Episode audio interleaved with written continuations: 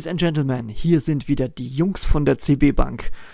Also known as Antenne Straubing. In dieser Episode widmen wir uns der Zukunft. Die Zukunft in Finance and Banking. Also unsere Zukunft sozusagen. Das funktioniert ganz ohne Glaskugel, ohne Glaskugel. Wir haben uns dafür nämlich jemanden eingeladen. Jemand, der sich beruflich die ganze Zeit damit beschäftigt, schon ganz lange und sehr intensiv den ganzen Tag. Äh, womit eigentlich? Naja, mit allen möglichen Themen, die Zukünfte auf dieser Erde darstellen. Mal ganz allgemein gesprochen, mh, hm, Zukünfte, die alle Menschen betreffen und im Speziellen betrachten wir große Trends aus Technologie und Gesellschaft, deren Treiber, deren Auswirkungen und natürlich, wie das Ganze auf unser Geschäft in heute schon absehbarer Zeit sich auswirken wird. Und das ist nicht zu knapp, meine Damen und Herren. Unser Gesprächspartner heute ist der sehr geschätzte Michael Karl, Gründer und Inhaber des Karl Institute for Human Future. Micha wird sich gleich selbst nochmal ausführlich vorstellen. Also, los geht's, beamen wir uns in Richtung Zukunft. Wunderbar. Michael, Michael Karl, habe ein kleines Institut für Zukunftsforschung, äh, Sitz in Leipzig. Das hat mich mal beruflich hierher verschlagen. Wenn, wenn ich äh, länger als 24 Stunden im Norden bin, dann hört man wieder sehr deutlich, dass ich eigentlich aus Hamburg komme. Ähm, aber ich mag die Stadt hier sehr und fühle mich hier wahnsinnig wohl. Insofern äh, ist das ein guter Ort, um von hier aus tätig zu sein. Im Grunde sind wir aber überall tätig. Was treibt uns an? Ähm, mich treibt an, dass wir also ich bin davon überzeugt, wir reden zu wenig über Zukunft. Ähm, privat, beruflich, professionell, unternehmerisch, gesellschaftlich, im Grunde über alle Ebenen. Und zwar also über die Zukunft nicht das, wie es morgen identisch ist mit dem, was wir heute haben, sondern da, wo Zukunft anders ist, da, wo Zukunft zu gestalten ist, da, wo Zukunft sozusagen Optionen bietet. Darum geht's mir. Und ähm, darüber müssen wir reden, darüber müssen wir Bilder entwickeln. Diese Bilder müssen wir sozusagen nicht nur jeder für sich, das wäre schon was, sondern auch noch gemeinsam. Dann haben wir eine Idee, wo wir eigentlich hinwollen. Und dann können wir uns aktivieren, können sagen, das wollen wir jetzt eigentlich wirklich machen. Und ähm, um dieses Ziel zu erreichen, machen wir alles Mögliche. Also von Strategieprozessen über Workshops, über Reden halten, über Texte schreiben. Wir haben gerade ein Buch rausgegeben, hat Axel mitgeschrieben, dankenswerterweise. Ähm, die, äh, deswegen machen wir unseren Podcast und wenn uns noch drei andere Sachen einfallen, dann machen wir die auch noch. Äh, Hauptsache, wir bringen die Zukunft dieses Gespräch. Darum geht's uns. Äh, drei Worte zu mir. Ich habe äh, vor meinem eigenen Institut war ich Geschäftsführer eines sehr viel größeren Instituts. Ähm, da haben Axel und ich uns auch kennengelernt. Da haben wir uns auch schon mit Zukunft beschäftigt. Vorher habe ich mich freiberuflich mit Strategieentwicklung, Organisationsentwicklung, solchen Themen beschäftigt. Habe das vorher jetzt in einer internen Rolle gemacht bei einer ARD-Anstalt ähm, das ist äh, lehrreich, äh, sich mit Körperschaften öffentlichen Rechts über Transformation und Veränderung und Zukunft äh, zu unterhalten. Und ähm, hatte da vorher verschiedene andere Rollen. Ganz ursprünglich komme ich mal aus dem Radio, habe bei verschiedenen Radiosendern gearbeitet. Als Moderator, Redakteur, Reporter, da macht man ja sowieso alles kreuz und quer. Davor habe ich mal evangelische Theologie studiert. Wer mehr wissen will, gerne. Das war jetzt die Kurzfassung, gibt's auch noch in lang. Wir sind hier quasi diejenigen, die Input aufsaugen möchten, weil wir gespannt sind, in welche Richtung sich so die Finanzbranche in den nächsten Jahren, vielleicht sogar Jahrzehnten entwickelt. Und Micha hat aufgrund seines Einblicks durch seine Tätigkeit als Zukunftsforscher und sein Netzwerk hier für uns den ein oder anderen Impuls zu liefern, sage ich einfach mal ganz allgemein. Ähm, Jungs, habt ihr von eurer Seite schon Themen oder Fragen, die ihr dem Micha mal stellen möchtet? Mich würde es eigentlich generell interessieren, weil du viel näher am, am Thema dran bist, wie sich so irgendwo die Bankenlandschaft verändert. Äh, auch, auch Thema künstliche Intelligenz, wie das noch, noch stärker genutzt werden kann. Äh, gut, es wird jetzt, äh, inzwischen wird ja einiges auch oder viele Gesellschaften oder Unternehmen, die, die arbeiten auch schon mit Algorithmen.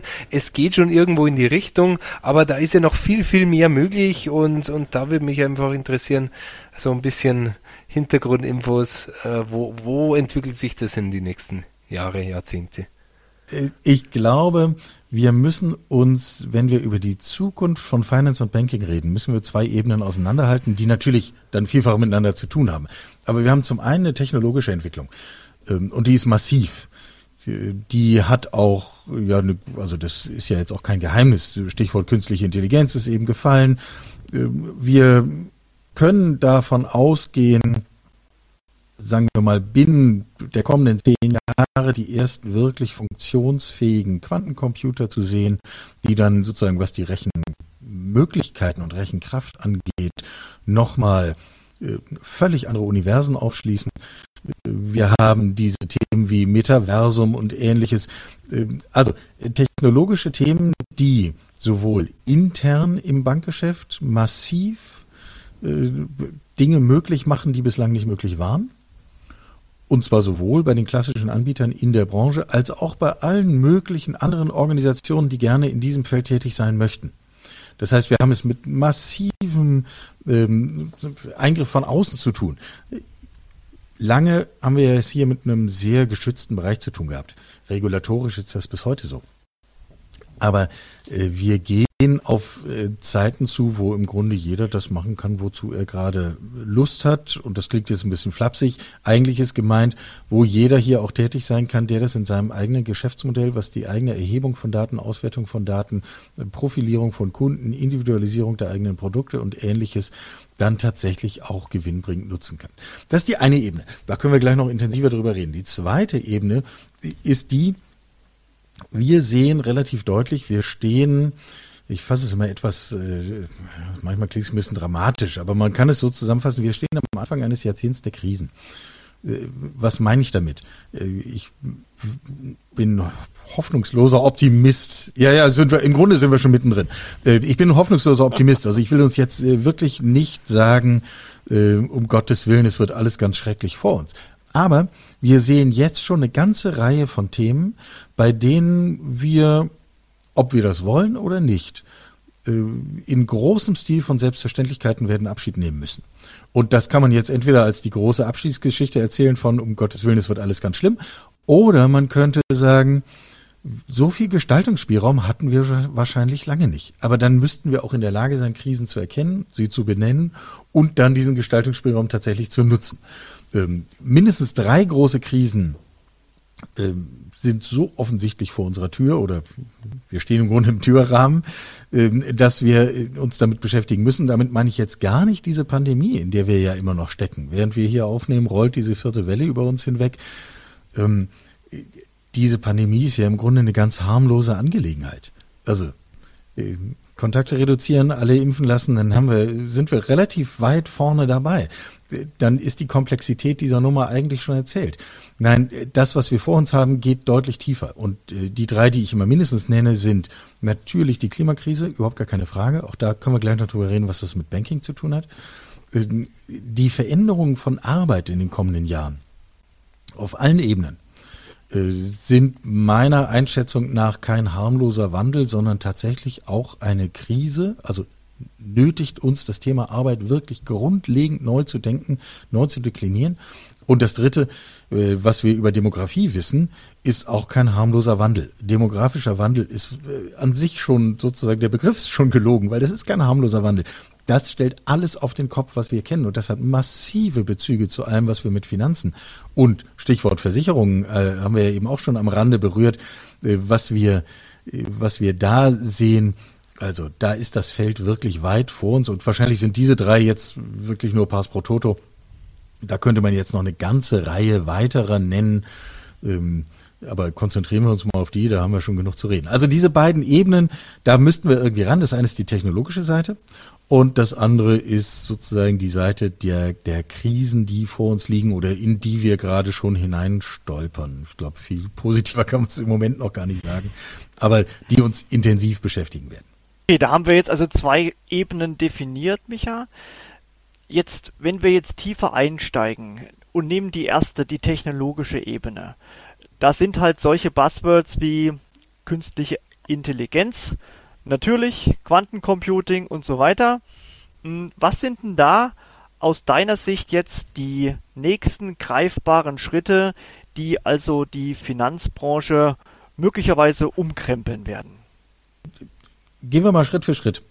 Ähm, erster Schritt, das klassische Geschäftsmodell von Banken, ähm, also von Konto über Karte, über Bargeldversorgung, über was auch immer ähm, gerät an Grenzen. Warum gerät es an Grenzen? Natürlich funktioniert das weiter und natürlich werden Menschen in zehn Jahren auch noch irgendwie ein Konto haben.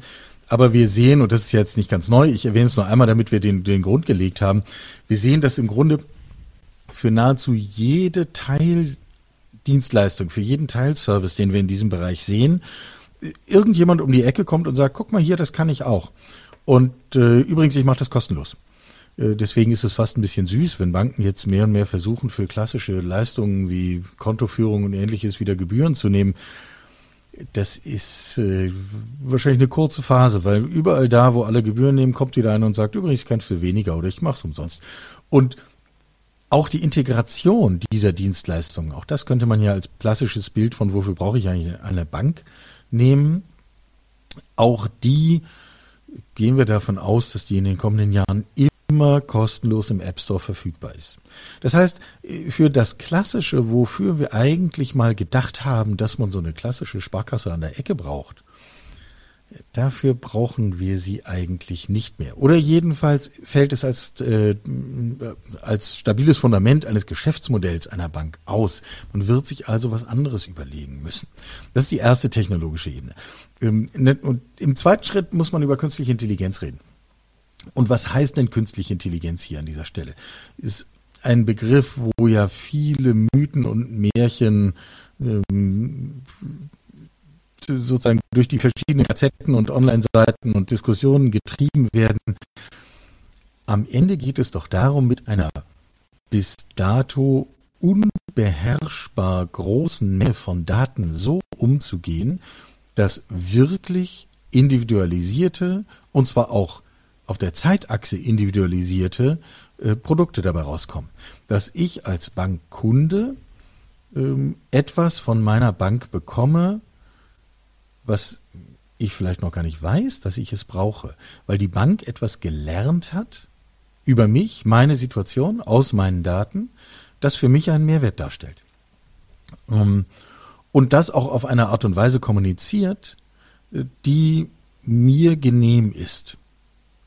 Und das, ähm, also jetzt, jetzt man, man merkt dieses Thema, was ist, macht eigentlich der Mensch und was macht eigentlich das Digitale, es kommt sofort mit auf den Tisch. Es wird sicher immer Kunden geben, die sagen, ich möchte, dass mich am Schluss mein Bankberater anruft. Es wird auch sicher Kunden geben, die eher so ticken wie ich, die sagen, bitte kann ich das einfach irgendwo in einem Dashboard sehen, das wäre mir viel hilfreicher. Ähm, und dann gibt es die nächsten, die wollen es nochmal irgendwo anders sehen. Ähm, der, der Möglichkeitsraum, der mit der künstlichen Intelligenz aufgeht, ist, an der Kundenschnittstelle Wissen zu erzeugen, was der Kunde noch nicht hat und was aber für ihn relevant ist. Und darüber werden Banken, über diese Schwelle werden sie gehen müssen. Das bedeutet aber, äh, dass sie ein Wissen aufbauen müssen, was, ich will gar nichts Gemeines sagen über Banken, aber was in den meisten Banken heute nicht vorhanden ist. Gerade wenn wir über das Firmenkundengeschäft reden, weiß, wo weiß die Bank, Dinge, die der Firmenkunde, die Firmenkundin noch nicht weiß. Da wird es spannend. Und das ist eben, wir merken, wir reden über, äh, eigentlich über künstliche Intelligenz, wir reden über leistungsfähige Rechner, über Algorithmen, über selbstlernende Systeme, wir lernen, wir reden darüber, dass es selbstverständlich ein erstrebenswertes Ziel ist, im Interesse eines Kunden, einer Kundin, äh, größte Mengen von Daten strukturiert zu erheben und transparent vorzuhalten. Also wir reden ja jetzt hier nicht über hintenrum und dunkel und sonst wie, sondern äh, ganz offen zu sagen, bitte lasst uns die Daten teilen, denn wir sind in der Lage, darin Dinge zu sehen, vielleicht auch früher zu sehen, die du, lieber Kunde, liebe Kundin, noch nicht siehst. Und damit entsteht ein Mehrwert. Das ist übrigens auch was, was ich monetarisieren kann, ist überhaupt gar keine Frage. Ähm, führt mich aber, die, dieses technologische Thema führt mich zu einer völlig anderen Produktlandschaft, führt mich zu einer völlig anderen Idee davon, kann ich eigentlich so etwas wie standardisierte Produkte in diesem Bankgeschäft haben? Klammer auf, selbstverständlich nein, Klammer zu. Weil äh, was, was nützt mir irgendwas, was ich in einen Prospekt drucken kann? Das hilft mir nicht. Ähm, sondern ich möchte doch, als wieder aus der Kundensicht gesprochen, an meiner Stelle tatsächlich weiterkommen. Und dieser Hebel alleine hat aus Sicht der Zukunftsforschung das Zeug, äh, die Bankenlandschaft vollständig auf links zu drehen. Ähm, also jetzt nicht als politische Aussage gemeint, sondern als sozusagen einfach vollständig auf neue Füße zu stellen. Das ist vielleicht der bessere Ausdruck an dieser Stelle. Ähm, und äh, dann muss ich das für mich durchdeklinieren. Dafür wird es auch nicht für jede Bank eine identische Antwort geben. Ähm, da sind auch die, was ich spannend finde, die Startvoraussetzungen in der Bankenlandschaft sind ja hoch unterschiedlich. Wenn wir uns die drei Lager anschauen, äh, einerseits haben wir das genossenschaftliche Lager, wir haben zum Zweiten das, äh, das öffentlich-rechtliche Lager und wir haben sozusagen die, die Großbanken, die Privatbanken und ähnliches. Und alle drei werden anders über diese Frage nachdenken. Was ist eigentlich der Mehrwert, den ich hier tatsächlich erzeugen kann? In Kürze wird sich eine Sparkasse überlegen müssen, was mache ich mit meiner Kommune? Welches ist meine Rolle in dieser Kommune? Wie kann ich mit dem, was ich dazu, was ich tue, dazu beitragen, dass der, der, der gelebte Wert, unternehmerisch, privat, welche Ebene auch immer, meine Kommune tatsächlich wächst. Eine Genossenschaft wird sich überlegen, was ist der Mehrwert, den ich für meine Mitglieder erzeugen kann? Und wenn ich das sozusagen für meine Firmenkunden durchdekliniere, wo bin ich als Genossenschaft eine Plattform, auf der die Firmenkunden, denen zum Beispiel regionale Wirtschaft in der eigenen Region total wichtig ist, wo bin ich die technologische Plattform, die hier ein gemeinsames Handeln ermöglicht? Wo zum Beispiel, erste Querverbindung zu den Krisen, äh, wo ist die Plattform, wo wir die geeigneten Arbeitskräfte finden, für die eine Attraktivität erzeugen? Nämlich eine Attraktivität, die jedes einzelne Unternehmen gar nicht erzeugen kann, die wir aber gemeinsam erzeugen können. Hm. Wir merken sofort, sowohl im genossenschaftlichen als auch im öffentlich-rechtlichen Bereich ist es relativ leicht, erste Ansätze zu finden. Im Bereich der großen Privatbanken ist das außerhalb des Investmentbankings eher schwierig. Ähm, das markiert übrigens auch eine Grenze, wenn wir über diese klassischen Entwicklungsgeschichten reden, mit wer fusioniert jetzt eigentlich mit wem. Eben, sobald die äh, die öffentlich-rechtlichen Banken oder die Genossenschaftsbanken so oft fusioniert sind, dass sie im Grunde keinen regionalen Bezug mehr haben, sind sie auch nichts weiter als eine kleine deutsche Bank und werden dieselben Schwierigkeiten haben. Ähm, das heißt, man muss sich da sehr genau überlegen, ob eigentlich der Weg immer weiter zu fusionieren der Weg ist, der einen glücklich macht, der einen irgendwie weiterführt. Vielleicht kurzfristig in der Bilanz, ja, vielleicht kurzfristig in der Rechenschaftssituation gegenüber der BaFin, sicher, aber strategisch, ich wage da mal ein Fragezeichen zu machen. Jetzt haben wir sozusagen den ersten Bereich künstliche Intelligenz besprochen wir müssen immer mitbedenken, wenn wir über künstliche Intelligenz reden. Es hat einerseits diese massiven Auswirkungen auf die Fragen von Daten und auf die Fragen von Individualisierung, zeitliche Individualisierung von Produkt. Es hat auch massive Auswirkungen auf das ganze Thema ähm, Kommunikation. Wir sind, also und wenn wir jetzt Kommunikation bitte etwas breiter und weiter denken als nur jemand greift zum Telefon und ruft jemanden an das wird möglicherweise auch in ein paar Jahren noch eine analoge Angelegenheit sein. Also analog im Sinne von ein Mensch greift zum Telefon und ruft da an und hat auch einen Menschen auf der anderen Seite. Die Kommunikation gewinnt aber unglaublich viele Ebenen hinzu. Zum einen werden wir einen Schwenk erleben, dass Menschen, naja, man kann es im Grunde ganz praktisch machen. Wo wir heute uns ärgern, wenn wir in einer Computerwarteschleife gefangen sind, irgendwo anrufen und dann muss ich versuchen, über Zahleneingaben irgendwie mühsam dem Computer klarzumachen, was ich jetzt eigentlich will, in der Hoffnung, hinterher irgendwann einen Menschen zu haben, der mir dann mein Problem lösen kann. Bitte denken wir mit, das wird sich in den kommenden Jahren massiv umdrehen.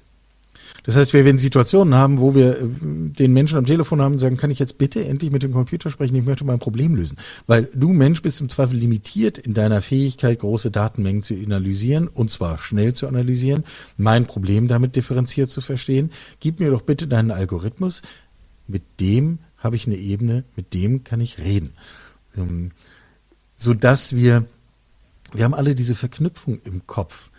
Ähm, persönliche, individuelle Kommunikation ist die von Mensch zu Mensch und technische, kühle, mühsame, irgendwie unübersichtliche, komplizierte ist die zwischen Mensch und Maschine. Wir werden sicher Situationen haben in zehn Jahren, wo wir das immer noch so erleben. Aber bitte denken wir mit, wir werden es auch genau umgekehrt erleben, wo die Kommunikation von Mensch zu Mensch die ist, die eher problematisch, schwierig, mühsam, eingeschränkt ist und die mit der Maschine diejenige, die differenziert, individuell und für mich als Kunde hilfreich ist. Das ist das, was Kunden auch verlangen werden. Die einen werden das verlangen, die anderen werden das verlangen und morgen werden sie ihre Rollen tauschen. Dem irgendwie Schritt zu halten, das ist halt eine Herausforderung für Anbieter aller Arten und für Banken insbesondere, weil wir es halt hier mit so einem digitalen äh, Gut ohnehin ja zu tun haben. Ähm, mhm. So, Jetzt haben wir das Ganze durchdekliniert. Jetzt müssen wir als nächstes mal dann langsam zu Fragen wie Metaversum und Ähnlichem zu sprechen kommen. Aber ich will jetzt gar nicht stundenlang alleine reden. Äh, und die, äh, vielleicht habt ihr noch mal zwischendurch eine Frage oder einen Punkt, den ihr einwerfen wollt. Ich hatte zwei Ideen zwischendurch. Äh, Stichwort was wissen wir eigentlich von Kunden? Wir sind ja ausschließlich im ähm, Firmenkundengeschäft. Ja, wir betreiben ja in dem Sinne kein Privatkundengeschäft, wie man es so klassisch kennt. Ähm, das ist schon so, dass wir ähm, viele Informationen quasi erst beim Kunden erfragen müssen und auf dessen Zuarbeit angewiesen sind. Äh, da fiel mir jetzt spontan während deiner Ausführung, Micha, äh, der Olle Sokrates ein mit seinem Ausspruch, äh, ich weiß, dass ich nichts weiß. Mm, mhm. Das wird wahrscheinlich auch zukünftig noch so sein, weil wir, und jetzt sind wir beim nächsten Thema, ähm, als Teil des äh, genossenschaftlichen äh, Verbundes, der genossenschaftlichen Finanzwelt, sehr mhm. für vor Ort stehen und persönlich stehen. Und äh, das zeichnet uns aus, das wird auch in Zukunft garantiert unser Markenzeichen sein, wo wir halt eine direkte, persönliche, menschliche Kommunikation wahrscheinlich für uns zumindestens ähm, als Prio 1 erachten werden. Gleichzeitig ist natürlich diese Einführung von äh, ja, computerbasierter Kommunikation und Verwendung von, von Algorithmen, KI und so weiter sicherlich auch nicht mehr allzu weit weg, auch in unserem Bereich. Du hast eine höchst zentrale Frage sehr gelassen ausgesprochen gerade, nämlich die Frage, was weiß ich eigentlich über den einzelnen Kunden? Ähm, ich war selber neulich mal in der Situation, ähm, sozusagen mit meiner Bank, die mich seit Jahren begleitet, äh, darüber reden zu müssen und mir von denen erklären zu lassen zu müssen, was ich so tue.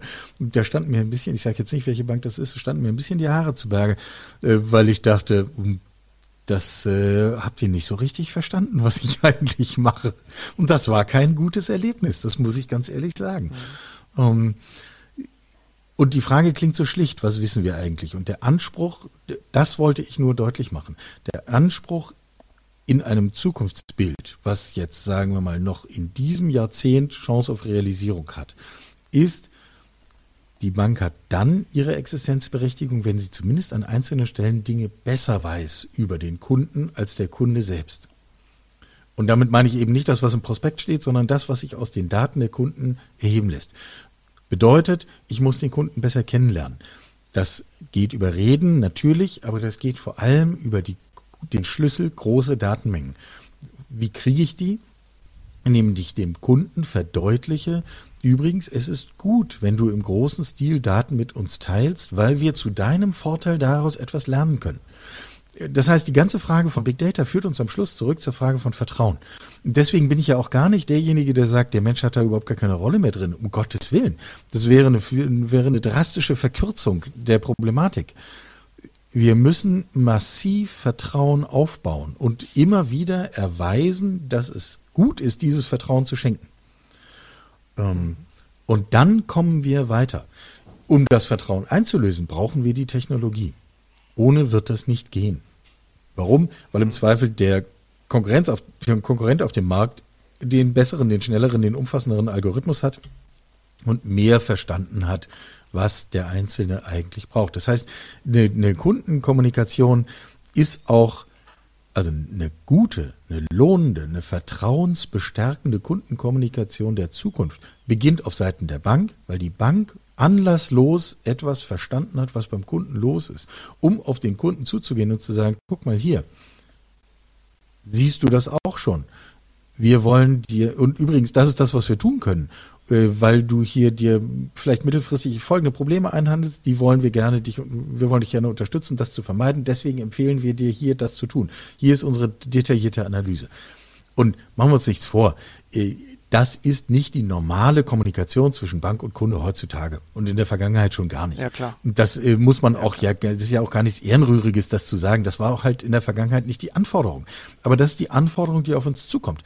Und das, der Punkt ist mir zentral wichtig, wie man vielleicht merkt, weswegen es total gut ist, dass wir über diesen Punkt äh, intensiv reden können. Wer da nicht mitkommt, wird schwer haben. Stichwort KI in der Kommunikation zwischen Bank und Kunde. Das ist das, was nach außen hin wahrscheinlich dann am ehesten ausstrahlen wird.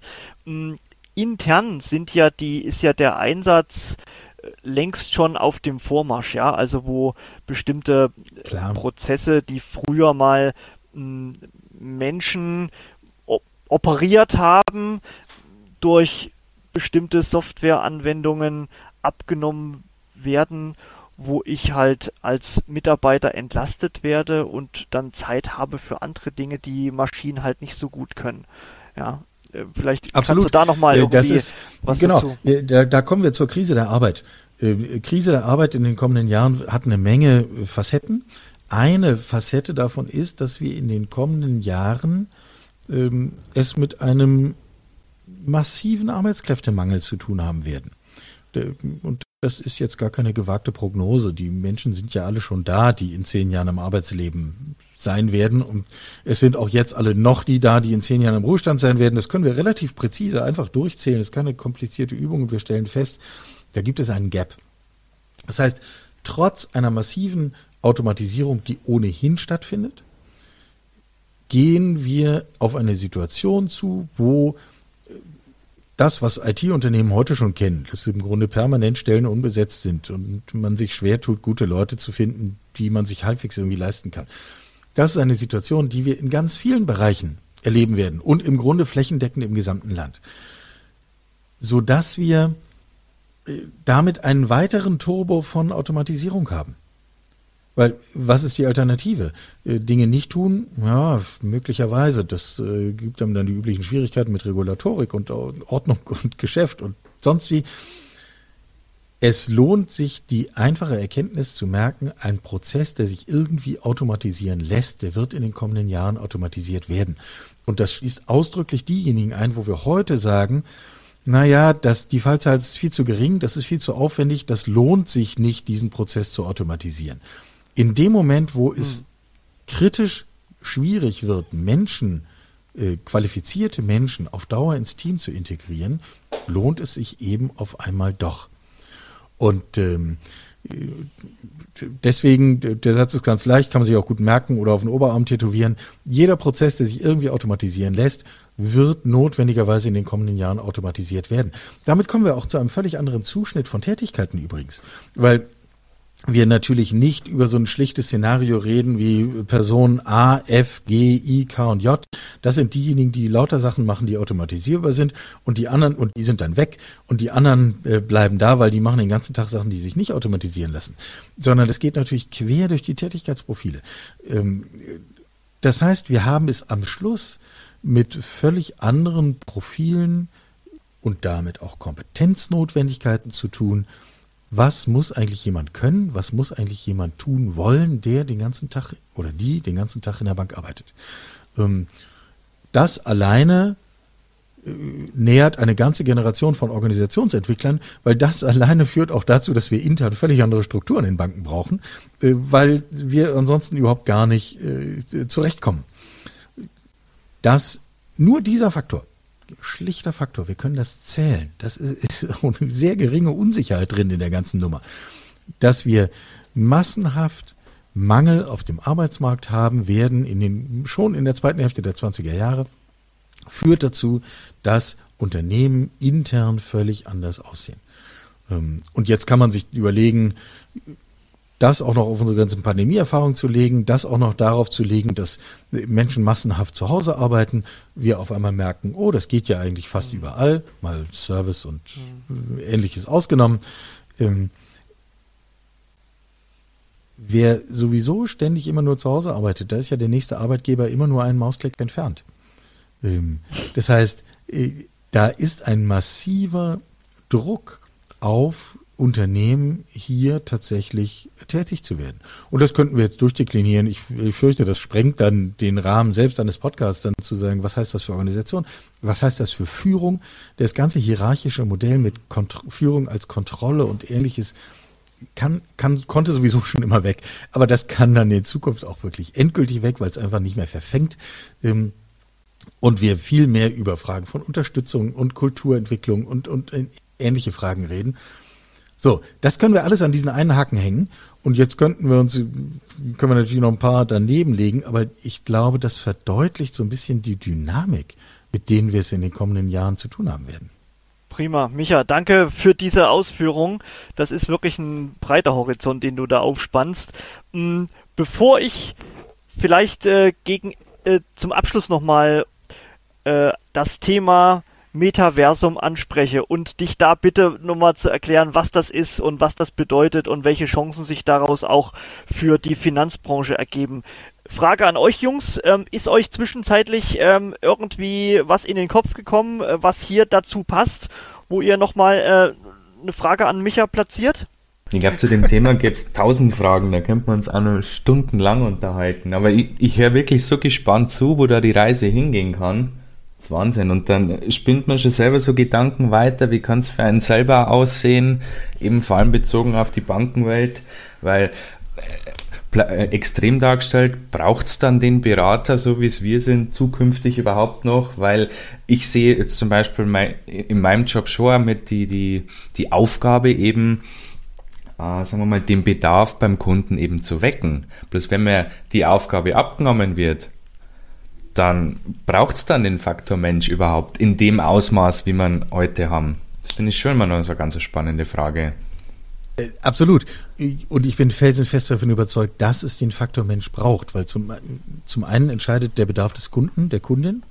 Äh, und wir werden natürlich auch in zehn Jahren Kunden, Kundinnen von Banken sehen, die sagen, ich lege höchsten Wert darauf, dass ich die Handynummer meines Beraters habe und dass ich den jederzeit anrufen kann und der sofort für mich tätig wird. Selbstverständlich. Äh, sinnvolle Beschreibung einer zukünftigen Tätigkeit. Wir werden eben in der Regel die Dinge, die sich automatisieren lassen, nicht mehr selber tun, sondern müssen halt diese Schnittstelle anders bespielen. Ich versuche immer das mit dem Begriff human-digitale Teams auszudrücken. Das heißt, heute verstehen wir den Laptop, den wir vor der Nase haben, irgendwie als das hilfreichste Werkzeug, was wir so üblicherweise um uns herum haben. Toll, wenn es ist. Es ist aber, wir denken das immer noch als so Abstufung. So Team ist, das sind die Menschen und die Technik ist das Werkzeug. Wir werden mehr und mehr Punkte erreichen, wo im Grunde die Technologie fast so etwas wie ein Teammitglied wird. Also wir der Technologie auf Augenhöhe begegnen. Selbstverständlich bleibt das Technologie. Keine ethische Abwägung, äh, keine aktive Kulturentwicklung. Äh, all diese Fragen äh, bleiben selbstverständlich auf der menschlichen Seite und werden natürlich auch komplexer. Andererseits werden wir auch mehr Raum haben, uns damit beschäftigen zu können, weil eben die Technologie mehr Dinge macht, die wir im Moment händisch machen, zu Fuß machen, selber Excel-Tabellen ausfüllen etc. pp. Faustregel, überall da, wo wir heute damit beschäftigt sind, Daten zu organisieren oder zu strukturieren. Und sei das im Posteingang, sei das in einer Excel-Tabelle, sei das äh, wo auch immer wir uns das vorstellen, da können wir schon mal ein kleines Achtungszeichen machen, weil das im Zweifel etwas ist, was Algorithmen besser können. Ähm, und jeder von uns hat Menschen gesehen oder kennt Menschen, deren Tätigkeit, deren professionelle Tätigkeit im Wesentlichen daraus besteht, Daten per Hand aus einer Excel-Tabelle in eine andere einzutragen. Das ist sowieso aus meiner Sicht kaum eine menschenwürdige Tätigkeit. Aber äh, äh das, damit wird sich doch in kommenden Jahren kein Mensch mehr beschäftigen. Und das halte ich auch für eine gute Nachricht. Gottes Willen. Das ist, definitiv. Ein Lösungsszenario. Also.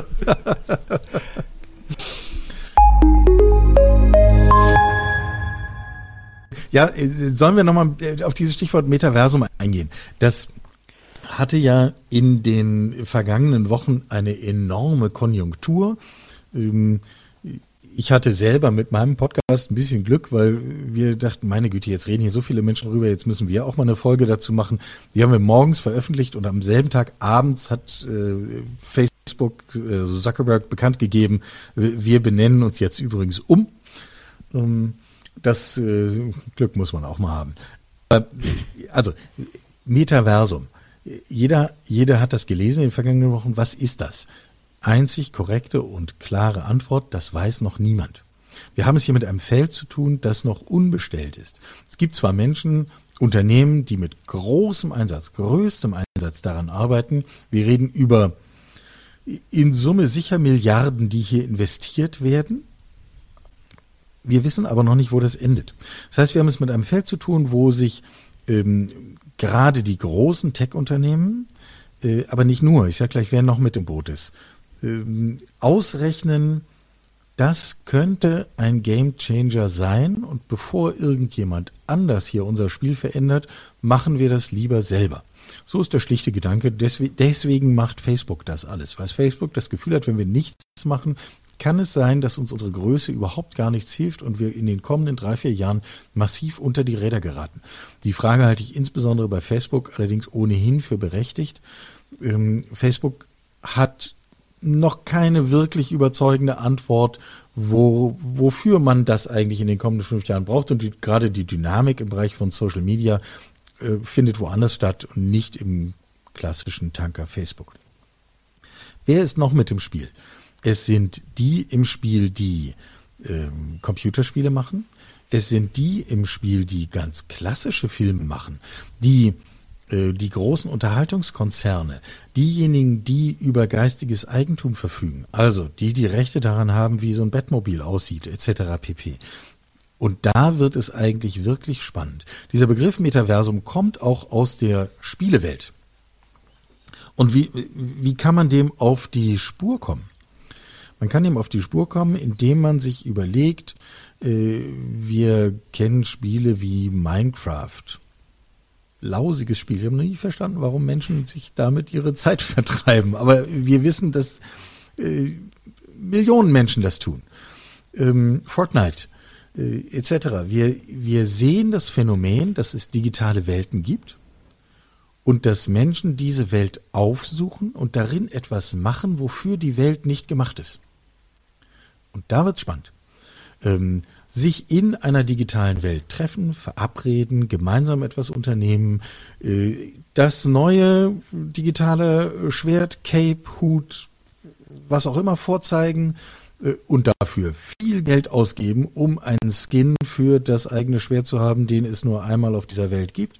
Ähm, Konzerte dort veranstalten, Mehrwert etc. Menschen begreifen diese digitalen Welten als einen Ort, an dem man sein kann, an dem man andere spannende Individuen trifft und in dem man etwas tun kann, was gar nicht limitiert ist auf das, wofür diese Plattform eigentlich gemacht ist.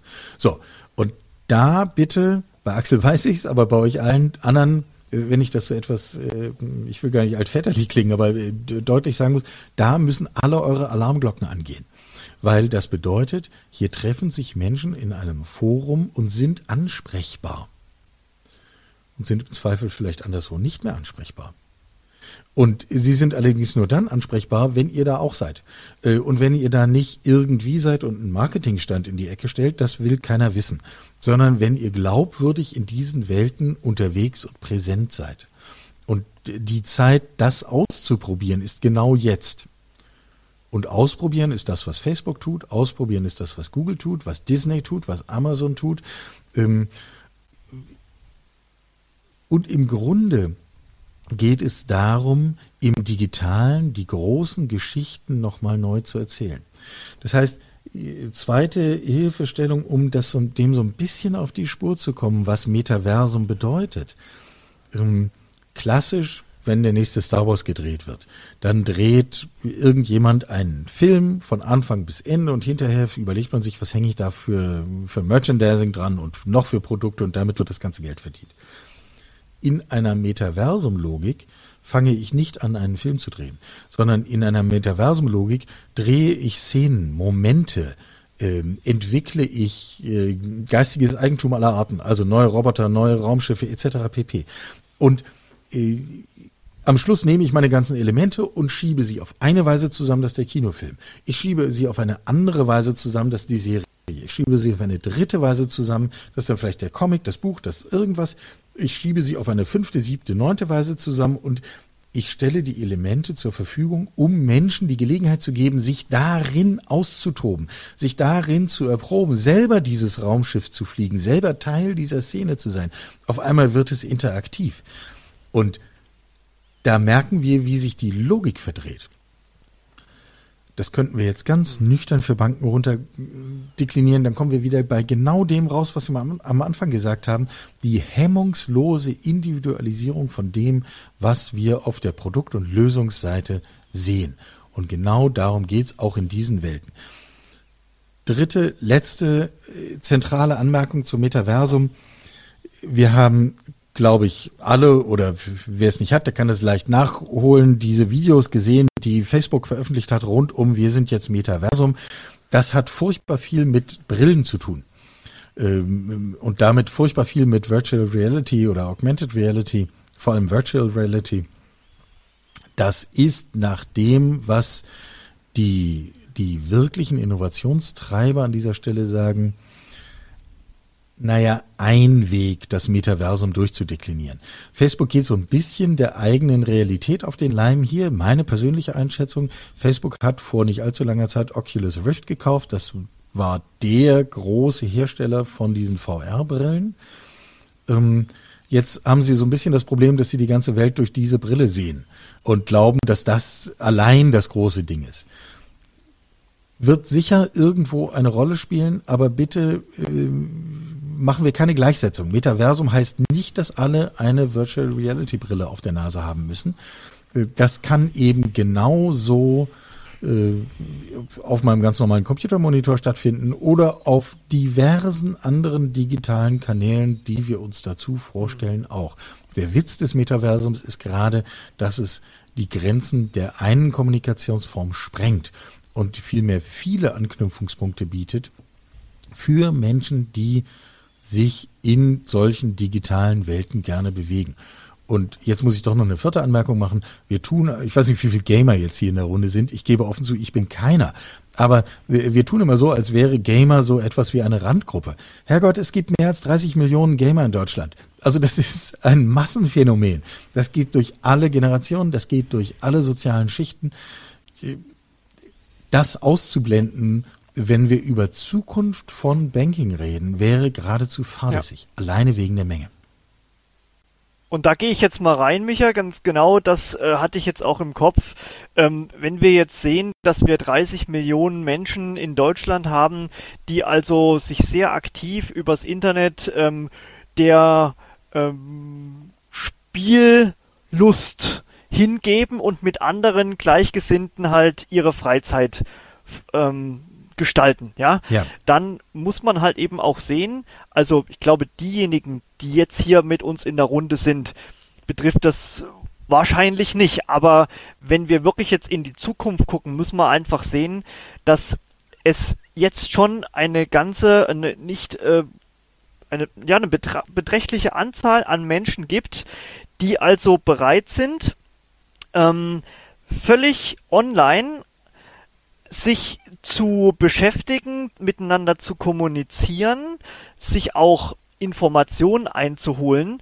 Und an der Stelle kommst du halt mit deinem Internetauftritt, mit ähm, deiner persönlichen Präsenz vor Ort als Bank nicht weiter. Und deswegen sehe ich das, bestätige mich bitte oder, oder ähm, sag, das ist totaler Quatsch, was ich da jetzt denke ich sehe perspektivisch das Metaversum hm, als äh, völlig neue Kommunikations-, Informations-, allerdings auch als Vertriebsebene. Ein neuer Vertriebskanal, wo du dabei sein solltest, weil sonst erreichst du eine bestimmte ähm, Art von Menschen nicht mehr oder nicht so gut, die halt eben dort ihre priorisierte Kommunikation abhalten. Äh, volle Zustimmung. Ich würde es gerne noch ein bisschen äh, verschärfen eigentlich. Ähm, wir haben am Anfang über Vertrauen gesprochen. Wie bauen wir Vertrauen auf?